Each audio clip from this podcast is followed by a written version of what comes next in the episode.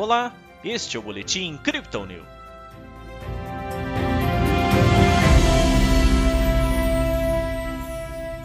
A Bolsa de Valores brasileira ainda reflete a decisão monetária nos Estados Unidos e aponta queda nesta quinta-feira. Já o Bitcoin enfrenta dificuldades na quebra do canal de negociação. Ontem o Bovespa teve alta de 1,34%. Hoje o índice reverteu, com recuo de 0,48%. O dólar perdeu força, ficando cotado a R$ 5,07. Pelo Brasil, o mercado continua no aguardo de um avanço da Selic na próxima semana. Repercute positivamente por aqui o avanço do setor de serviços e o aumento acima do esperado do número de novas vagas de trabalho formal. Lá fora, os investidores seguem repercutindo a manutenção da política monetária nos Estados Unidos, a subida de 6,5% do PIB no segundo trimestre e o recuo nas solicitações de auxílio-desemprego. Esses dois últimos dados vieram ainda abaixo das expectativas.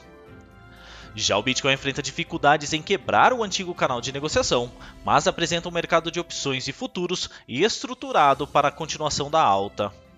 Desde o topo próximo dos 41 mil dólares, a criptomoeda de referência aumentou sua oscilação, buscando um fundo em 38.700.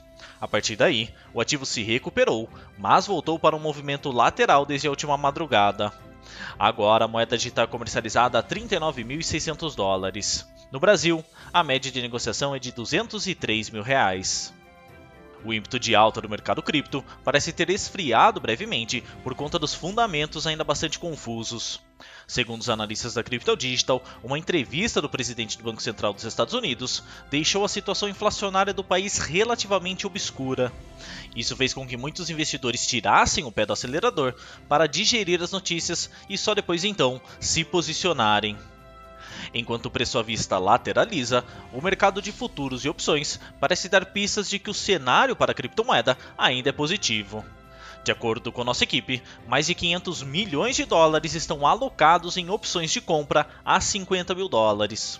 Embora as vendas estejam com volumes semelhantes, o strike está em 20 mil, sugerindo que esses contratos estão presentes mais como proteção do que necessariamente para serem executados. Como comentado ontem, nesta sexta-feira ocorre o vencimento de diversas opções de futuros, principalmente da CME. Após o evento, é possível que a pressão vendedora seja reduzida e o mercado retome o volume de compras. Em uma análise gráfica, porém, nossos especialistas alertam que, embora o desempenho do Bitcoin seja positivo alguns dias, algumas cautelas precisam ser tomadas. A primeira delas é que o canal de negociação entre 30 mil e 40 mil dólares continua valendo, já que, mesmo rompendo a resistência em alguns períodos, o mercado não foi capaz de consolidar seu preço acima deste nível. O índice de compra relativo, o RSI, também está alto, se aproximando do patamar de sobrecompra, sinalizando que correções momentâneas precisam ser feitas antes de retomar a alta.